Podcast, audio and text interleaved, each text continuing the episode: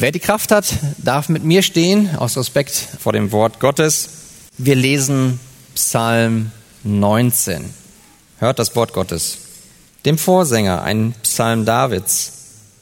Die Himmel erzählen die Herrlichkeit Gottes und die Ausdehnung verkündigt das Werk seiner Hände. Es fließt die Rede Tag für Tag, Nacht für Nacht tut sich die Botschaft kund. Es ist keine Rede und es sind keine Worte. Unhörbar ist ihre Stimme. Ihre Reichweite erstreckt sich über die ganze Erde und ihre Worte bis ans Ende des Erdkreises. Er hat der Sonne am Himmel ein Zelt gemacht. Und sie geht hervor wie ein Bräutigam aus seiner Kammer und freut sich wie ein Held, die Bahn zu durchlaufen. Sie geht an einem Ende des Himmels auf und läuft um bis ans andere Ende. Und nichts bleibt vor ihrer Glut verborgen. Das Gesetz des Herrn ist vollkommen. Es erquickt die Seele. Das Zeugnis des Herrn ist zuverlässig. Es macht den Unverständigen weise. Die Befehle des Herrn sind richtig. Sie erfreuen das Herz. Das Gebot des Herrn ist lauter. Es erleuchtet die Augen. Die Furcht des Herrn ist rein, sie bleibt in Ewigkeit. Die Bestimmungen des Herrn sind Wahrheit, sie sind allesamt gerecht. Sie sind begehrenswerter als Gold und viel Feingold, süßer als Honig und Honigseim. Auch dein Knecht wird durch sie gewarnt. Und wer sie befolgt, empfängt reichen Lohn. Verfehlungen, wer erkennt sie? Sprich mich los von denen, die verborgen sind, auch vom Mutwilligen, bewahre deinen Knecht, damit sie nicht über mich herrschen. Dann werde ich unsträflich sein und frei bleiben von großer Übertretung. Lass die Worte meines Mundes und das Sinnen meines Herzens wohlgefällig sein vor dir, Herr, mein Fels und mein Erlöser. Amen. Lasst uns beten. Herr himmlischer Vater, wir danken dir so sehr für dein Wort. Und ich bitte dich, dass du unsere Herzen jetzt öffnest für dich, dass du dich uns offenbarst. Offenbare du dich uns, wer du bist und was du getan hast in deinem Sohn, Jesus Christus sodass wir all das, was wir auch eben in den Zeugnissen der Täuflinge gehört haben, dass es bestätigt wird, weil du es uns in deinem Wort sagst. Was für eine Gnade ist, dass du ein sprechender Gott bist, der uns ermutigen, der uns trösten und da, wo erforderlich, auch ermahnen möchte durch dein Wort. Und so bitten wir dich um deinen Segen jetzt. In Jesu Namen. Amen. Setzt euch gerne.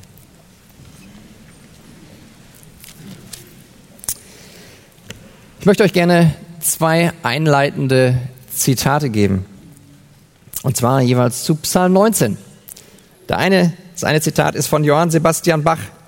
Der hat gleich zu Beginn seines Dienstes diesen Psalm 19, einen Teil davon, genommen und hat den vertont. Er hat sich den Vers 2 genommen und hat daraus ein festliches Präludium gemacht und hat es genannt, die Himmel erzählen die Ehre Gottes. Und den Vers 3 hat er sich genommen und hat daraus eine kunstvolle Fuge gemacht und hat sie genannt, es ist keine Sprache noch Rede. Und das alles hat er dann unterschrieben, Soli Deo Gloria. Alles zur Ehre Gottes. Denn dieser Psalm 19, das ist alleine von der Literaturgattung her ein Lobpreislied. Es ist eine Hymne. Dann habe ich noch ein zweites Zitat von dem C.S. Lewis.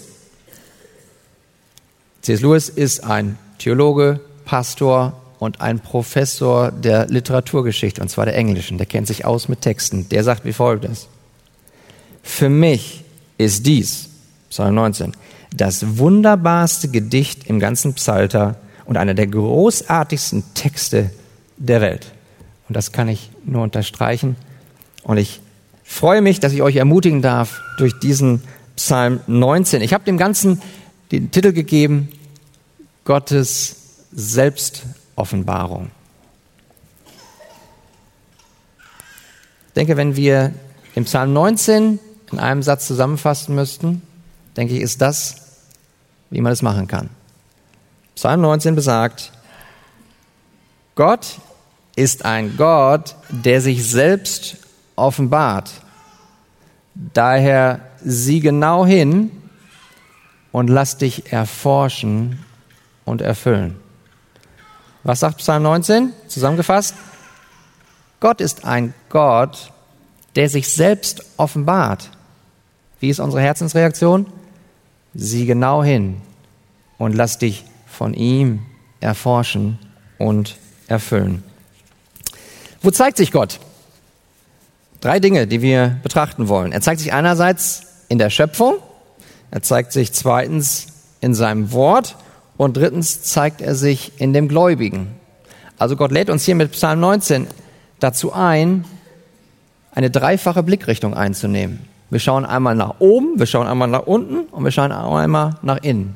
Wir schauen nach oben in die Schöpfung, in den Himmel. Wir schauen einmal nach unten in das Wort, in die Bibel und wir schauen einmal in uns selbst hinein, in unser eigenes Herz. Lass uns also diese drei Orte der Reihe nach angucken. Wo offenbart sich Gott? Er offenbart sich zuerst in seiner Schöpfung. Und das sehen wir in den ersten sieben Versen. In Vers 2 steht, die Himmel erzählen die Herrlichkeit Gottes und die Ausdehnung verkündigt das Werk seiner Hände. Also wenn ihr jetzt draußen unter freiem Himmel wärt und ihr würdet nach oben schauen, was würdet ihr sehen? Gott sagt uns in seinem Wort, ihr könnt die Herrlichkeit Gottes sehen. Und das hat der König David gemacht. Er hat es tagsüber gemacht, er hat es nachts gemacht. Was hat er gesehen, wenn er tagsüber in den Himmel geschaut hat? Er hat die Sonne gesehen, Vers 3a. Es fließt Rede Tag für Tag. Was sieht er Tag für Tag? Die Sonne. Nachts. Er schaut in den Himmel. Vers 3b. Nacht für Nacht tut sich die Botschaft kund. Was sieht er Nacht für Nacht? Mond und Sterne. Ich frage dich, was siehst du? wenn du in den Himmel schaust? Was siehst du? Kannst du dann auch die Herrlichkeit Gottes erkennen? Wodurch offenbart sich Gott hier? Welches Mittel gebraucht er? Und dann schauen wir mal noch mal rein. Vers 2a, was steht da? Die Himmel erzählen. Vers 2b, die Ausdehnung verkündigt. Vers 3a, es fließt Rede. Seht ihr das im Text? Da wird erzählt, da wird verkündigt, da ist Rede. Wonach hört sich das an? Dass Gott durch die Schöpfung redet, dass da Worte sind. Aber dann lesen wir Vers 4. Es ist keine Rede und es sind keine Worte. Und das klingt doch zunächst einmal paradox oder es klingt doch widersprüchlich. Und das ist ein, ein Stilmittel was Gott hier gebraucht. Nicht umsonst hat C.S. Lewis gesagt, ist einer der wunderbarsten Texte. Das heißt, Gott benutzt hier wortlose Sprache. Das heißt, Gott spricht durch die Schöpfung, ohne dass er Worte gebraucht. Beispiel. Also meine Frau Kathi und ich, wir verstehen uns gut und manchmal reichen einfach Blicke, da reicht Mimik, da reicht Gestik und wir wissen ganz genau, was wir meinen. Wir kommunizieren miteinander, ohne dass wir Worte gebrauchen. Aber es klappt auch nicht immer. Es gab mal eine Hochzeit hier in der Gemeinde und Hochzeitspaar steht da, ich stehe hier, ich fange an zu begrüßen und ziemlich schnell gehe ich über zum Predigtext. Auf einmal sehe ich Kati und sie fängt an zu zeigen mit ihrem Kopf. Ich denke, oh Mann, jetzt die Krawatte nicht, oder habe ich gar keine an? Weiß nicht, ob die Haare hochstehen. Ich, ich wusste nicht, was los ist. Und dann fängt sie an zu zeigen. Aus Programmheft. Ich habe es aber auch nicht verstanden. Ich brauchte Worte, also, also habe ich nachgefragt. Und sie sagt, jetzt kommt nicht die Predigt, sondern die kleine Gruppe mit dem Lied. Was war passiert?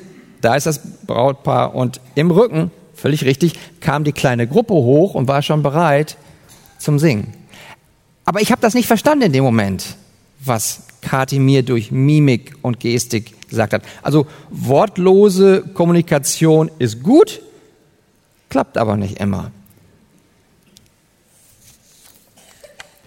Ähm, diese nicht verbale Kommunikation, die Gott hier uns zeigt, in seinem Wort durch die Schöpfung. Wir schauen nach draußen und sehen die Schöpfung und sehen die Herrlichkeit Gottes.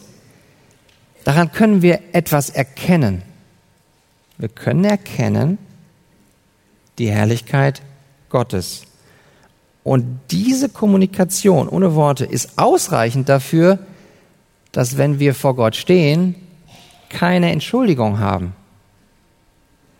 Paulus sagt uns im Römer Kapitel 1, Verse 18 bis 20, denn es wird geoffenbart Gottes Zorn vom Himmel her über alle Gottlosigkeit und Ungerechtigkeit der Menschen, welche die Wahrheit durch Ungerechtigkeit aufhalten, weil das von Gott Erkennbare unter ihnen offenbar ist, da Gott es ihnen offenbar gemacht hat.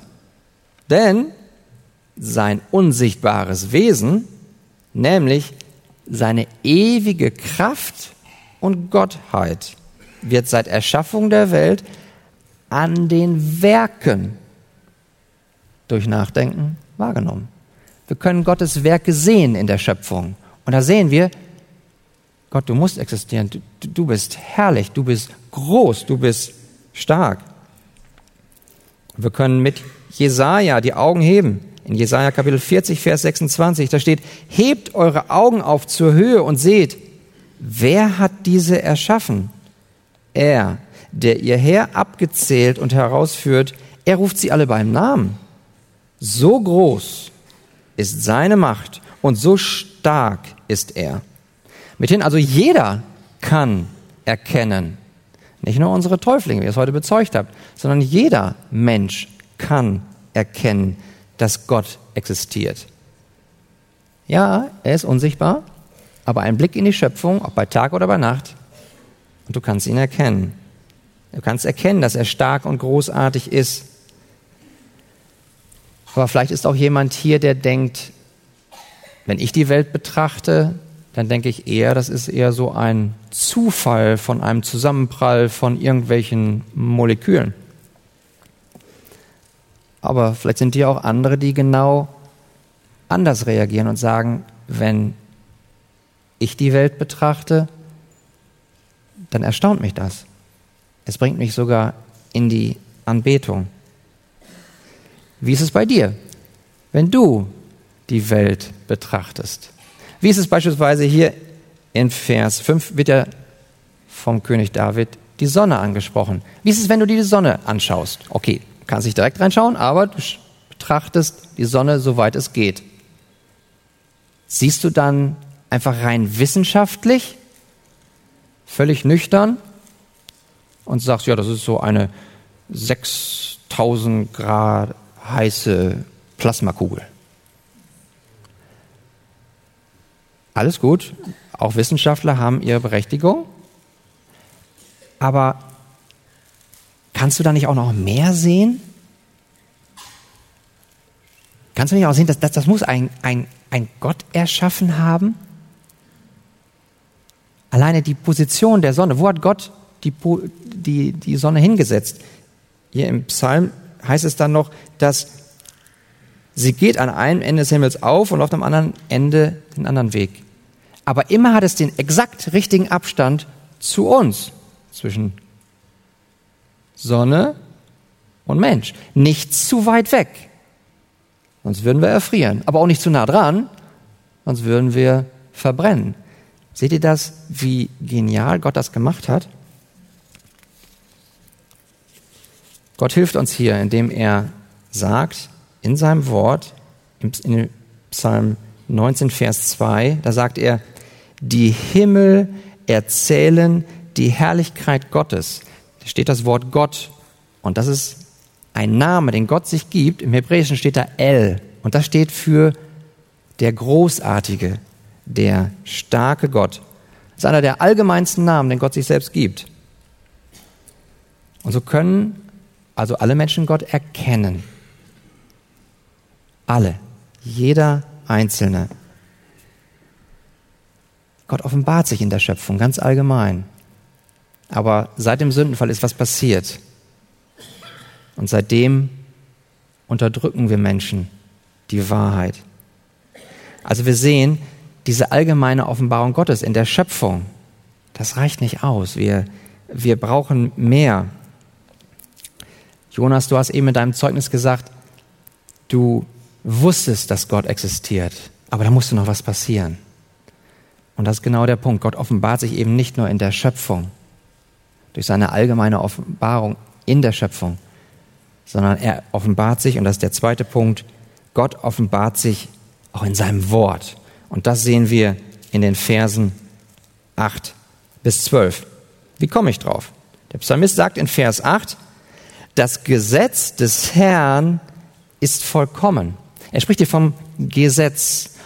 Und Gesetz heißt jetzt nicht einfach nur die zehn Gebote, sondern Gesetz heißt hier auf Hebräisch Tora. Das ist so ein Oberbegriff für Unterweisung. Und Gott gebraucht dann hier fünf verschiedene Begriffe, die alle dasselbe bedeuten. Seht ihr das? Da steht einmal das Gesetz, da steht das Zeugnis, die Befehle, das Gebot, die Bestimmungen. Alles fünf Begriffe, die dasselbe bedeuten, nämlich die Bibel letztlich. Gott offenbart sich in seinem Wort. Wir schauen also nach unten und sehen das Wort Gottes. Und dieses Wort, es ist vollkommen. Wir haben eben gesehen beim ersten Punkt, dass die nonverbale Kommunikation durch die Schöpfung missverständlich sein kann. Aber Gottes Wort ist immer klar und eindeutig. Und was macht Gottes Wort? In Vers 8 steht, das Gesetz des Herrn ist vollkommen, es erquickt die Seele. Und das haben wir doch nun wirklich gehört, wie ihr heute bezeugt habt, ihr lieben Täuflinge. Das Wort Gottes hat euch erquickt. Und dieses Erquicken hier, das, das hat eine zweifache Bedeutung. Das heißt einerseits in einem natürlichen Sinne, es erquickt, es erfrischt. Es gibt Frische dem Durstigen. Das hat Gott bei euch getan. Aber gibt es auch eine zweite Bedeutung und die ist noch viel tiefer gehender. Und das ist bei euch passiert. Denn dieses Wort, was da steht, was hier übersetzt wird, mit erquicken, mit erfrischen, das heißt im Hebräischen Buße. Das heißt, Gott hat euch durch sein Wort in seiner Güte zur Buße geleitet, sodass ihr, und das ist das, was du, Jonas, gesagt hast, es reicht eben nicht nur, dass du erkannt hast, dass Gott existiert, sondern du hast gesagt, ich musste noch wiedergeboren werden. Und das ist genau der Punkt. Gott hat euch ein neues Herz geschenkt. Er hat euch Herzensaugen geschenkt, die auf einmal sehen können. Vielleicht ist auch jemand hier, der das jetzt auch zum ersten Mal hört und sagt, ja, wovon redet denn jetzt von Wiedergeburt? Die Bibel nennt das so, damit ist nicht gemeint, dass, dass wir jetzt biologisch eine Herzoperation haben, sondern damit ist gemeint, dass Gott geistlich ein neues Herz schenkt, dass er geistlich die vorher geistlich toten Herzensaugen lebendig macht. Er hat euch sozusagen wiederbelebt. Ihr seid sozusagen auferstanden im Geist. Das heißt, Gott hat euch nicht nur erfrischt, sondern er hat euch in seiner Güte zur Buße geleitet. Er hat euch ein neues Herz geschenkt, sodass ihr jetzt eine persönliche, rettende Beziehung zu Gott habt. Und das wird bestätigt durch den 1. Petrus Kapitel 1, Vers 23, denn da steht, denn ihr seid wiedergeboren, nicht aus vergänglichem, sondern aus unvergänglichen Samen durch das lebendige Wort Gottes. Das heißt, Gott der Heilige Geist nimmt das Wort, macht Christus in euren Herzen groß und ihr sagt, ja, ich vertraue auf Jesus. Ich muss Buße tun. Ich muss umkehren.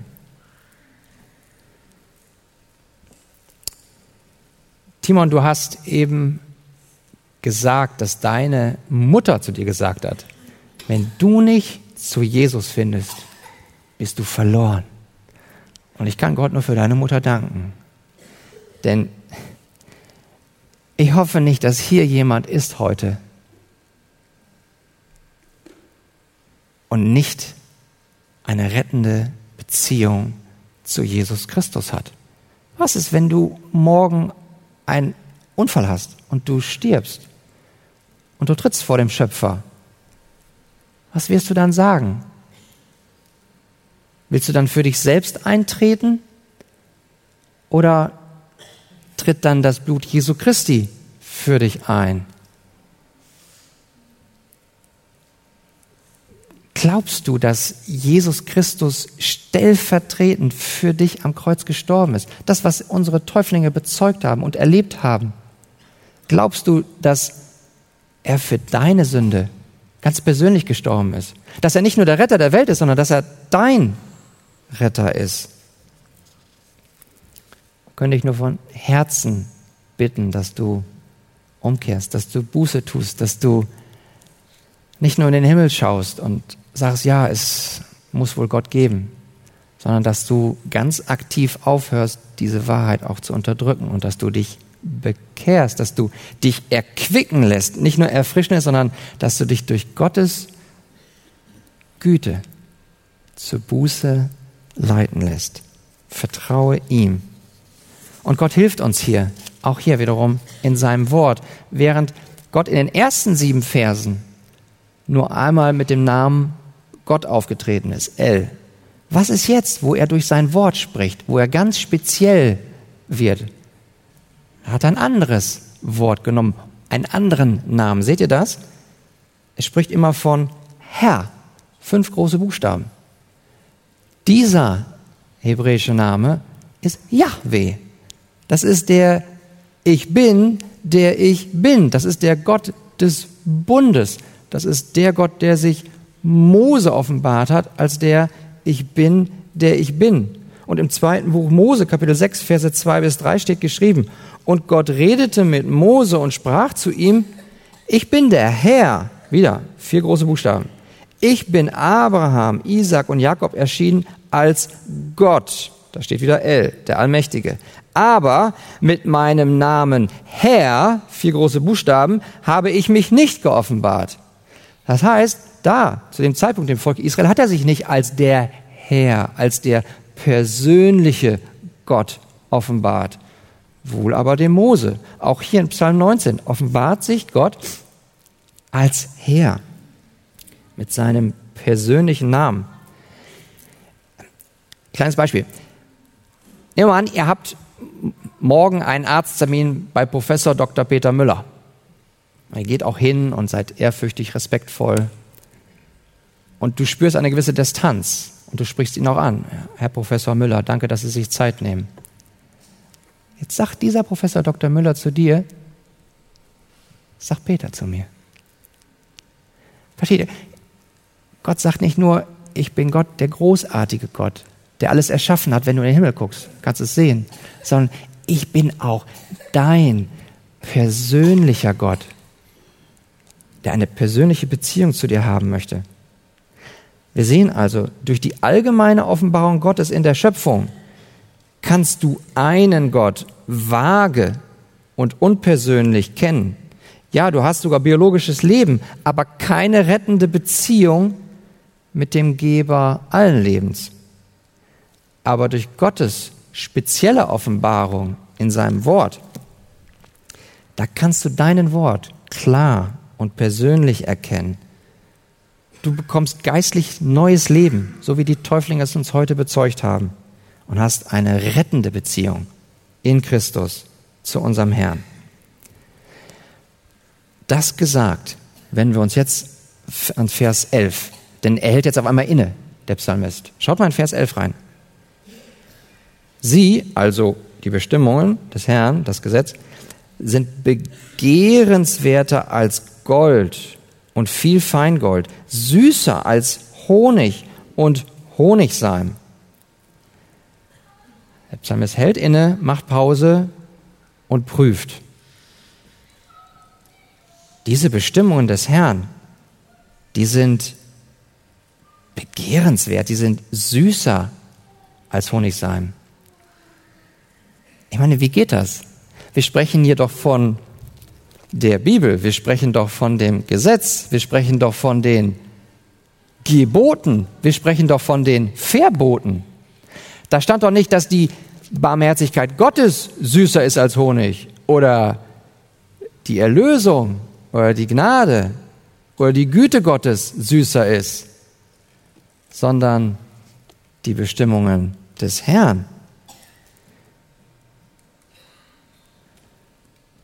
Im Psalm 1, Vers 2, wer ist da gesegnet? Das ist doch derjenige, der seine Lust hat, seine Freude hat am Gesetz des Herrn. Wie ist es mit uns? Haben wir auch diese Lust, haben wir diese Liebe, haben wir diese Freude am Gesetz? Stellt euch mal vor, früher Morgen, ihr geht in eine Bäckerei rein und ihr seht da so ein richtig leckeres, frisches, knackiges Brötchen. Du hast Hunger. Daneben steht ein Kaffee, das dampft noch so schön und das riecht auch lecker. Du bist ganz alleine. Du hast Hunger, du hast Durst. Aber du hast kein Geld mit. Und du weißt, du sollst nicht stehlen. Wie kannst du in dem Moment das Gebot, du sollst nicht stehlen, lieben, begehrenswerter finden, als das knackige Brötchen dir zu schnappen? Versteht ihr? Das ist das, was Gott hier sagt. In Jeremia Kapitel 15, Vers 16 steht, als ich deine Worte fand, da verschlang ich sie. Deine Worte sind mir zur Freude und Wonne meines Herzens geworden. Nun, was ist wahre Freiheit? Die Frage stellt sich jetzt hier. Was ist wahre Freiheit? Ist wahre Freiheit, wenn du tun und lassen kannst, was du willst? Ich bin mein eigener Chef. Ich fühle mich nur dann frei, wenn mir keiner sagt, was ich tun und lassen soll.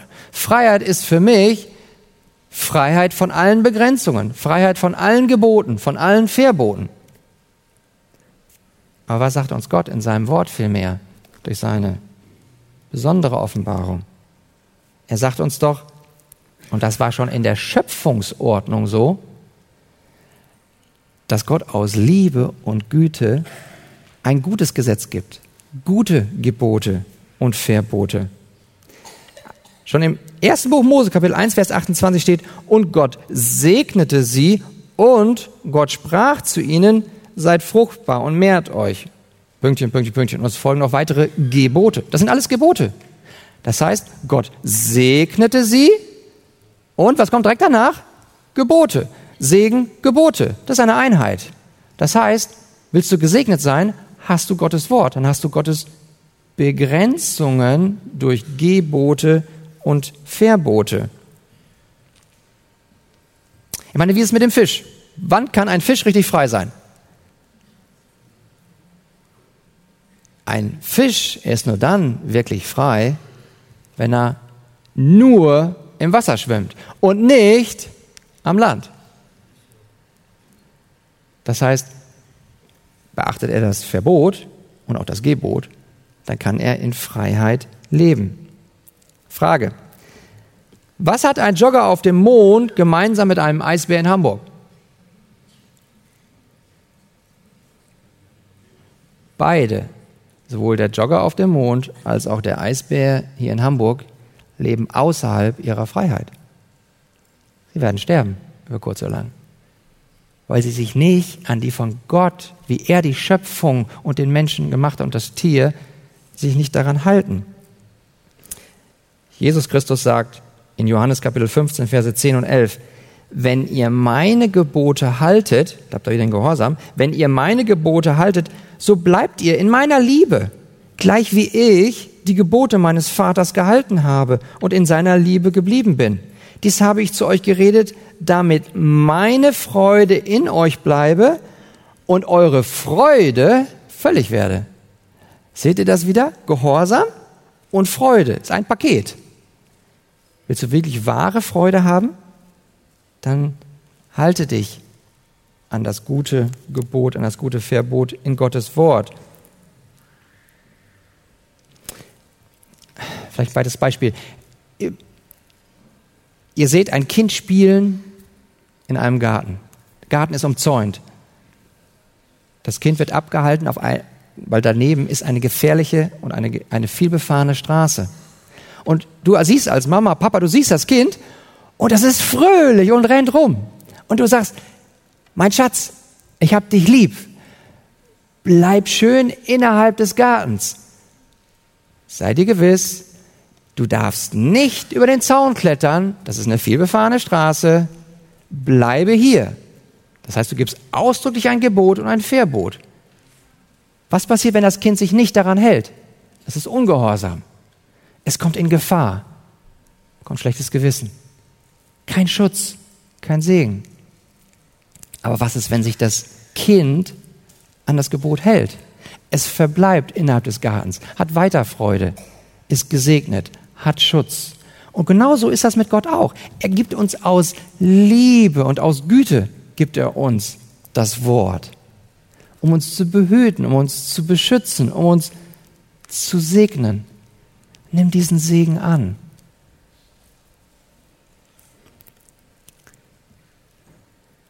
Was wir erkennen dürfen, ist, dass dieses gute Gebot, das Gesetz, eine ganz wunderbare Rolle hat, nämlich es zeigt dir eine Liste, was Gott wohlgefällt.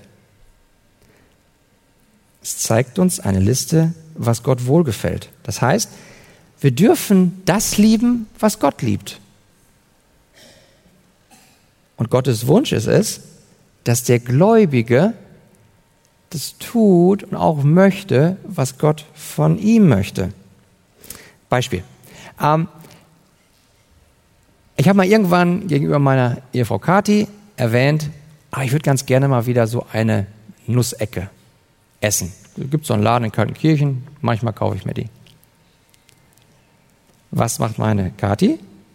Düst am nächsten Tag dahin, kauft sie mir und bringt sie mir. Und sagt, dein Wunsch wollte ich erfüllen, weil ich dich lieb habe. Manchmal sagst du sogar, dein Wunsch ist mir Befehl. Boah, ich verstehe das wieder richtig. Aber versteht ihr das Herz dahinter? Und ich habe mich so darüber gefreut. Das, das brauchst du doch nicht zu tun, Schatz. Ich weiß, aber ich freue mich so darüber, dass du dich so freust. Sie hat das getan, weil ich es mir gewünscht habe.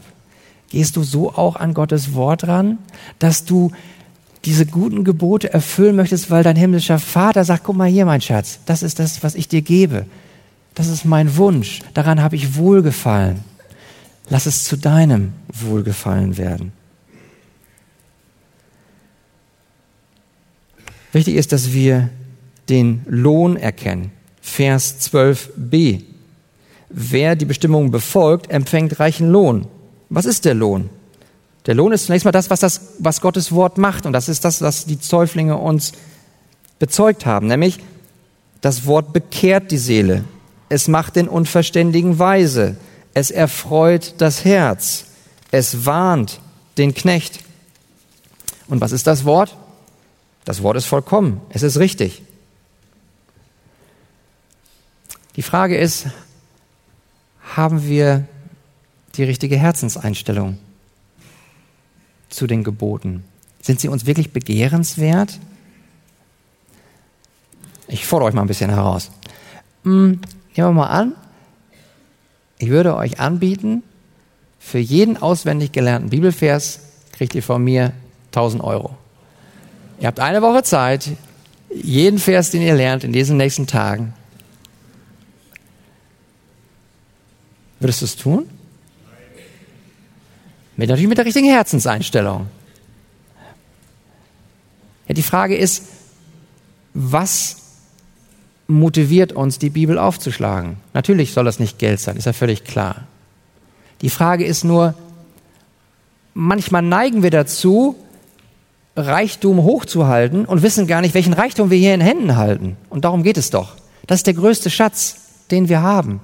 Das ist sein Wort. Gott spricht zu uns durch sein Wort. Sind die Bestimmungen des Herrn auch süßer für dich als Honig? Also ich zum Beispiel mache gerne Lakritz. Und manchmal ertappe ich mich selbst dabei, dass ich manchmal so in die Lakritztüte reintappe und mir was da nehme, obwohl ich eigentlich viel mehr Hunger nach Christus in seinem Wort habe. Kennt ihr das? Ihr steht vor dem Kühlschrank und sagt, ah, was haben wir da alles Schönes? Ich meine, ich bin Gott dankbar für all die Dinge, wie er uns versorgt. Alles wunderbar. Ne? Alles, was Gott geschaffen hat, ist gut. Wunderbar. Aber gibt es Momente in deinem Leben, wo du den Kühlschrank aufmachst und dir was nimmst, obwohl du eigentlich tief in deiner Seele viel mehr Schmacht nach was ganz anderem hast? Nämlich nach Gott, nach seiner persönlichen Beziehung, nach seinem Reden, nach seiner Erfüllung? Womit fütterst du deine Seele? Ich möchte dich ermutigen, dass du dich weiter fütterst hiermit, mit dem Wort, mit Christus selbst. Also wir sehen, Gott offenbart sich zunächst mal in der Schöpfung und er offenbart sich zweitens in seinem Wort. Wir haben nach oben geschaut, wir haben nach unten geschaut, jetzt schauen wir noch in uns hinein. Dritter Ort, wo Gott sich offenbart, nämlich in dem Anbeter. Und da sehen wir in den Versen 13 bis 15. Der Psalmist hat hier in den Himmel geschaut und hat die Herrlichkeit Gottes erkannt er hat auch in das Wort geschaut und erkennt die Vollkommenheit von Gottes Wort. Aber wie reagiert er jetzt? Geht er auf den nächsten Marktplatz und schreit das hinaus? Boah, ich bin so ein toller Hecht, ich habe das alles erkannt? Das macht er nicht. Im Gegenteil, wir sehen hier ein ganz demütiges Gebet. Er sagt in den Versen 13, 14, Verfehlungen, wer erkennt sie? Sprich mich los von denen, die verborgen sind. Auch vor Mutwilligen bewahre deinen Knecht, damit sie nicht über mich herrschen. Dann werde ich unsträflich sein und frei bleiben von großer Übertretung. Und das erinnert mich an den Propheten Jesaja, der in Kapitel 6, Vers 5 gesagt hat: Da sprach ich, wehe mir, ich vergehe, denn ich bin ein Mann mit unreinen Lippen. Er hat Jesus Christus gesehen auf dem Thron. Und dann verdammt er sich selbst und sagt, ich bin ein Sünder. Auch König David ist hier demütig und spricht sein eigenes Herz an. Sind auch wir bereit, uns von Gottes Wort erforschen zu lassen? Sind wir bereit, selbst in uns hineinzuschauen? Sind wir bereit, dass nicht wir nur das Wort studieren, sondern dass das Wort uns studiert, dass das Wort uns erforscht und durchdringt. Und ganz ehrlich, wenn ich auch jetzt noch in mein Herz schaue, sehe ich da immer noch viel, was nicht in Ordnung ist. Da ist immer noch viel Sünde. Und das war auch bei euch, ehrlich rauszuhören, dass ihr euch bewusst seid, dass ihr Gottes verändernde Gnade braucht, weil auch ihr immer noch Sünde in eurem Herzen habt. Aber ihr habt auch erkannt, ihr habt einen Retter. Und das bringt uns zu dem Vers 15. Und das ist das Entscheidende. Es ist schön, wenn wir in den Himmel schauen und sehen, wie Gott sich dort offenbart in seiner Schöpfung. Und es ist schön, dass wir hinunterschauen in das Wort, seine spezielle Offenbarung sehen. Aber worauf es doch hinausläuft, ist, dass wir nicht nur das Wort brauchen. Wir brauchen das fleischgewordene Wort. Und Ihr seht das in Vers 15.